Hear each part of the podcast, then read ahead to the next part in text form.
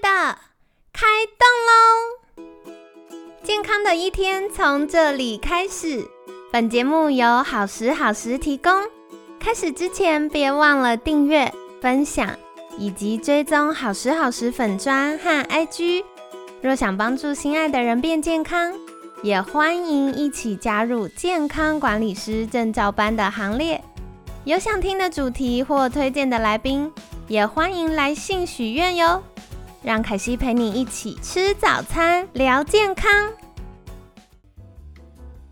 嗨，欢迎来到凯西陪你吃早餐，我是你的健康管理师凯西。今天呢，很开心邀请到凯西的老师，长庚科技大学保健营养系助理教授廖翔博士。三门老师早安。嗯，早安，大家好。好的，我觉得星期二是我很喜欢的主题，为什么呢？因为我后来发现很多。听众对于这个大脑的印象，除了可能以前念书的时候有学过一点点之外，很常会停留在食物啊。你们是不是有喝那个什么猪脑汤？猪脑汤是不是叫龙髓汤？就是大家想到哦，白白一条一条，所以大家想象画面就是那个一条一条，然后挤成一坨。放在我们的头壳里面就长这样，可是其实啊，我们大脑里面有很多很多的东西哦，所以到底所谓大脑神经发炎是哪一个地方发炎？我们在探讨这个话题之前，就要先来了解到底我们脑袋里面有什么呢？那所以就要麻烦老师来帮我们说明一下喽。我想，大多数人我们对于大脑的一个认知，一开头大概都是先从呃，我们脑部里面有分不同的区域，然后不同的区域有它负责的功能角色。其实我们如果从我们大脑本身的结构上面来说的话，我们知道说有所谓的脑干，或者有的人是把它称为叫做眼脑。脑干的部分通常被我们称为我们的生命的中枢，因为它是负责我们的呃，像心跳、呼吸、血压这些。的一个控制，所以也就是说，当我们的脑干这边如果受损的话，那我们的生命就会受到威胁。所以，我们应该从这样角度来去看。如果我们来去思考，对我们的脑部整个的功能结构来说的话，哪个部分是最重要的？其实是脑干这边是最重要的。对，而且这也是最原始的，因为这个是直接跟我们生命相关的。嗯，那其他所发展出来的，譬如说小脑。或者是大脑，大脑里面负责我们的学习、记忆、我们的人格、听觉、视觉。严格来说，这些部分就算没有，人还是可以存活的。所以这些都是附加的。好，那我们进一步来去看，对于我们。一般的认知来说，我们当然会觉得哦，大脑是最重要的，因为我所有的我的记忆、我的人格特质、我的各种的感官都是集中在这边嘛。那所以我们很多的时候都会有一个认知说，好，在我们的大脑里面有这些神经细胞，那是由神经细胞来去负责完成这些的工作。但其实呢，在我们的脑部里面，并不是只有神经细胞。还有其他的一些的细胞，譬如说有所谓的星状细胞，譬如说有所谓的神经胶细胞，嗯，然后还有像所谓的微胶细胞，那这些它其实会是跟我们的神经细胞，那有些时候我们会用一个名词叫做神经元啊。呃，这个一元复始、万象更新的这个元，我们会用神经元来去说明神经细胞。那事实上，在我们大脑里面是由这些的细胞共同组成的。除了神经细胞之外，其他的细胞当然也有它非常重要的角色。要不然的话，在我们呃生命的演化的过程里面，它不会让这些细胞跟我们的神经细胞一起共存的。好有道理哦，因为如果它没有功能，它就会退化，用进废退嘛。没有错。然后甚至它如果是坏东西，它可能也会被淘汰掉。是在演化的过程当中，它会被淘汰掉。所以很多时候，我们来去思考各个不同的生理功能的角色，或者是各个不同的一个细胞它的角色。其实我们从演化的一个观点来去看的话，其实很多问题就很清楚了。嗯，那在我们神经的一个运作里面的话，其实真正我们神经上面的一个运作非常重要的是神经细胞跟神经细胞之间的连接。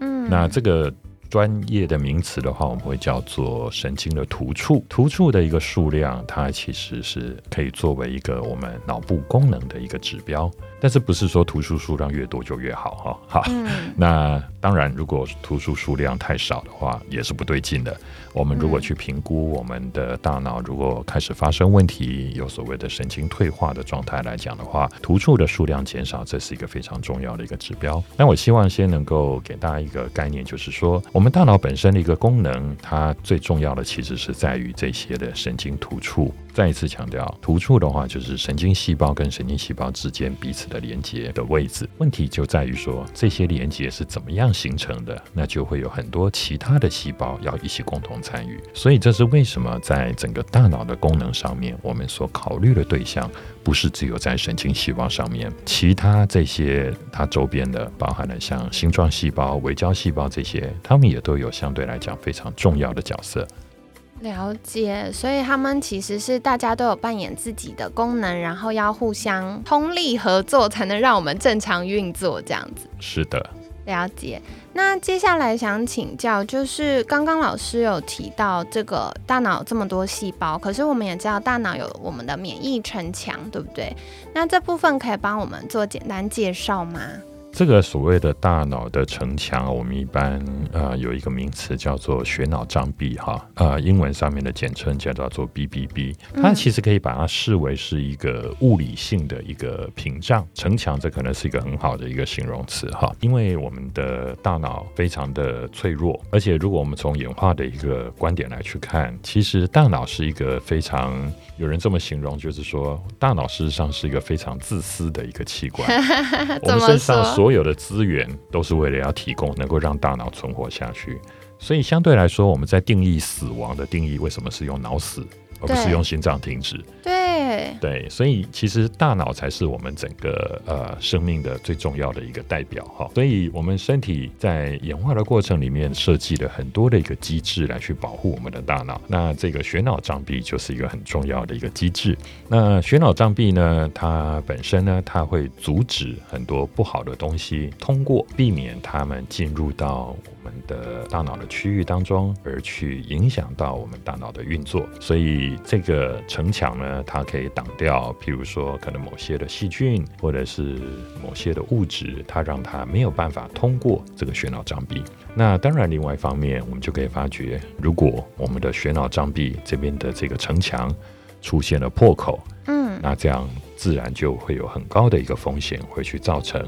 我们的大脑的功能开始受到影响。这个血脑障壁呢，它其实所屏障的不是只有去阻止我们的血液当中的物质进入到大脑，相对的，它也会不让大脑里面的物质跑到我们的血液当中。它其实是一个双向的。所以，作为这样子的一个城墙，它等于是把我们大脑的区域跟呃，一般我们可能就用所谓的周边组织啊，或者是在我们的体循环这边。它可以去做一个区隔，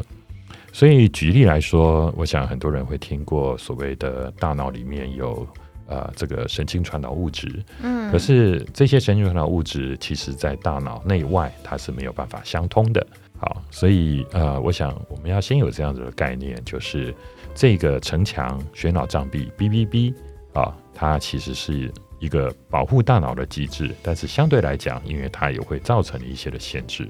所以举例来说，像我们在针对大脑这边治疗性质的，譬如说药物好了，在这些药物在开发的过程当中，通常碰到最头痛的就是我怎么样让它通过 BBB 能够进入到大脑，所以 BBB 本身它其实会是一个我们在大脑这边的保护和屏蔽上面。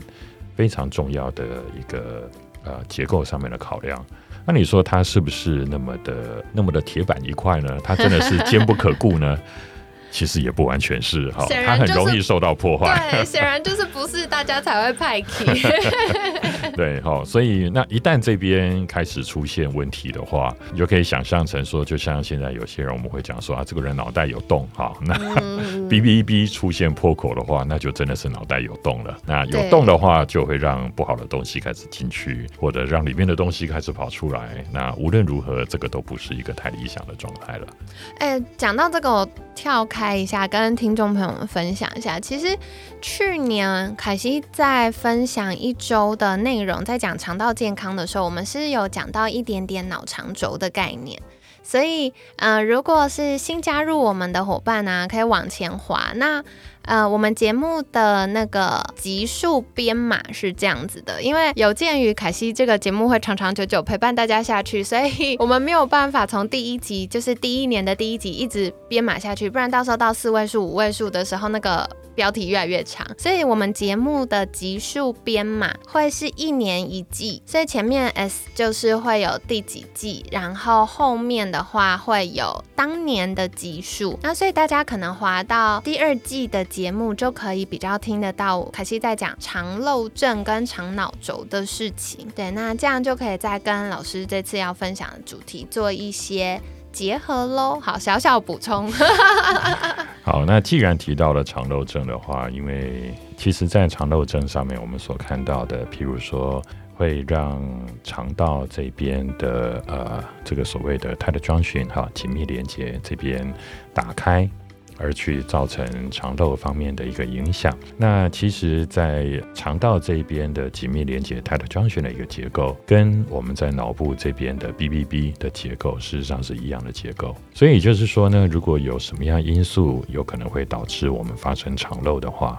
那么相对来讲，也有可能会直接引起我们会有脑部这边发生脑漏的一个状况。嗯，对，所以，嗯，我们在上监管师证照班，就会跟监管师分享，如果客户肠道不太健康，就要关心他是不是开始出现肠漏症，或有一些啊衍生的，比如说从功能医学角度有衍生的情绪或身体的状况出现，我们就要关心肠漏症。那如果肠漏症太严重的时候，可能解决肠漏症，他情绪的状况也可以缓解。对，所以这就是呃，我觉得身体很有趣的地方。那接下来也想再请教老师哦，就是我们刚刚讲了，大脑有各式各样的细胞，然后也有城墙，但当中也需要一些传令兵，对不对？所以我们的这个传令兵来跟大家介绍一下吧。呃，因为在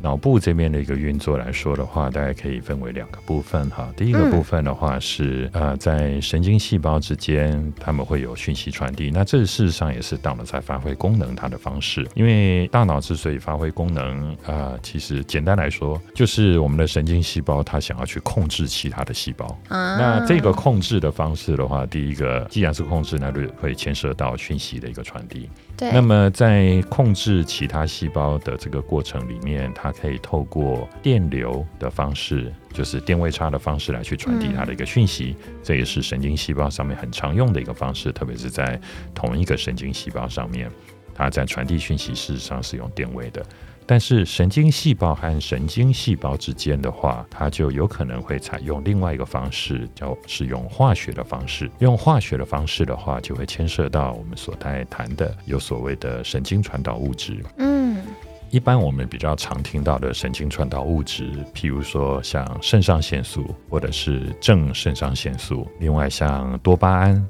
或者像血清素，或者像乙烯胆碱，那这些都是各种不同的神经传导物质。然后在我们脑部里面，在不同的一个区域、不同的神经细胞，它会去分泌这些的神经传导物质，也各自有它的呃功能和角色。了解好，所以哦，我觉得刚刚老师很厉害的一点是帮我们很清楚的分类。如果是神经细胞，它要去洗脑别人的时候呢，它就是靠电的，把你电的头晕晕的，那它就可以控制你。那如果是哎同类之间有神经细胞跟神经细胞之间，它就会是透过大脑神经传导物质这种去联系。没有，其实是两个都有，两个都有。好，所以就是要有萝卜也有棒。的做法，其实我们在之前凯西有分享肾上腺跟荷尔蒙的主题，然后我们也有介绍过 HPA 轴跟 OAT 轴的概念，当中也有介绍过大脑神经传导物质的一些基础逻辑，那大家也可以再回去收听哦。那不过我们还是邀请老师再帮大家复习一下好了。好，我们一般常说的神经传导物质，其他种类有很多了哈。那我举几个可能大家比较常听到的，譬如说好了，呃，基本上以神经传导物质，我们刚刚讲到的，它事实上是神经细胞跟神经细胞之间在突触的地方，他们在传递讯息的时候所使用的。那一般我们比较会去针对神经传导物质，会去做两个不同的分类。第一种类别叫做刺激性的，或者是兴奋型的，或者是活化型的，哈，就看我们呃怎么样来去翻译或者是理解。英文的话就叫做 excitatory，哈，然后另外一个的话是 inhibitory，就是抑制型的，或者是啊有些人会啊可能比较不喜欢抑制这样子的名词，就会说啊它是让它比较平静的。这两者。的神经传导物质其实是截然不同的。当然，有的神经传导物质它可能是两种的角色都有哈，但是大致上我们可以这样来去区分。属于刺激性的话，包含了像乙烯胆碱，包含了像多巴胺以及正肾上腺素。事实上，正肾上腺素它是由多巴胺所转换来的了哈。然后另外还有像呃这个谷氨镁的脯氨酸，那这些都是属于刺激性的神经传导物质。然后抑制性的神经传导物质，它最具有代表性的是血清素啊 （serotonin），另外还有就是 GABA（GABA），这个是非常典型的，能够让我们比较有稳定一点的呃神经的一个反应。那可能表现在我们的情绪上面的话，就是让我们的情绪是比较平稳、比较平静这样子的一个反应。但是呢，这些的神经传导物质，它们各自如果过多或者是过少的话，当然就会有不同的一个问题会来去发生。整体来说，我们个体的不管是我们的感觉或者是情绪，我们必须要先有一个概念，就是说它其实是各种不同的一个神经传导物质在。各个不同的神经的位置当中综合起来作用的结果，我们最终所感受到的都是一个最终综合起来的一个感受。但是细部来去区分的话，当然可以从不同的神经传导物质它的角色跟呃它所产生的一个反应来去探讨，最终我们情绪上面所得到的结果，在我们的行为上面所产生的一个影响，这个是各个不同的神经传导物质。它们结合起来一起运作的一个结果，我想这个是我们一定要先有的一个概念。所以，单一的神经传导物质，我们当然可以来去探讨它的功能和角色，但是在最后的话，其实我们必须要再去观察到的是各个不同的神经传导物质综合起来的结果。嗯，感谢老师分享这个。凯西也可以分享一下监管师的实际在服务客户的经验哦。因为我们有时候服务客户会发现，大家都不是一个很明确的健康议题，而是很多复杂的，比如说情绪啊、睡不好啊，然后嗯腰酸背痛啊、肠道怎么样瘦不下来。然后什么健检报告红字啊，就是很多复合形态整合在一起的。那当呃监管师跟医疗伙伴，不管是医师、营养师或者心理师等等不同的医疗伙伴一起在服务客户的时候，监管师有的时候考虑到的是要先支持客户在心理面向的需求。所以我们在服务客户常常会发现，嗯，大家会惯性的把。我的健康状况等于我这个人的价值。我举例来说，就是有些人会觉得他有情绪低落或忧郁的情绪，那好像他就是一个没有能力或自制力不够的人，然后或者是呃他瘦身瘦不下来，就是一个懒惰的人。但从监管师的角度，我们常常在服务客户跟医疗伙伴一起进行的时候，嗯，我们会更多着重在让客户可以课题分离。把病症跟这个他的个人价值分开，那我们就会跟客户去说明哦，原来大脑神经传导物质它对于我们情绪的影响。那当客户慢慢可以辨别哦，是他的生理影响到大脑神经传导物质，影响到他心理状态的时候，就会多一点点的力量可以去呃避免他被那个情绪拖下去。嗯，所以就是跟大家分享，如果嗯我们有些听众也是大健康领域的专家，或许我们在服务客户的时候，可以多一点觉察跟刻意的嗯去沟通协助，那我们就会开始让客户产生出能力感，他们就可以为自己的健康多做一点。好，所以跟大家分享。那嗯，今天呢，我们聊到了就是大脑里面到底有什么，还有大脑很重要的这个物理性上面的免疫城墙，它真的就是实实在在一个东西在那边。那接下来几天我们也会跟大家说，对老师讲这个免疫城墙没有坚不可摧，所以我们要来跟大家分享现代化生活到底有哪些是随随便便轻易大家就会摧毁我们脑袋的事情呢？大家要特别仔细收听啦。那另外我们有讲到这个。大脑神经传导物质，其实大脑神经传导物质有一些小美嘎哦，所以太多也不行，太少也不行，到底怎么样才叫刚刚好呢？我们就会邀请老师来跟我们分享。那。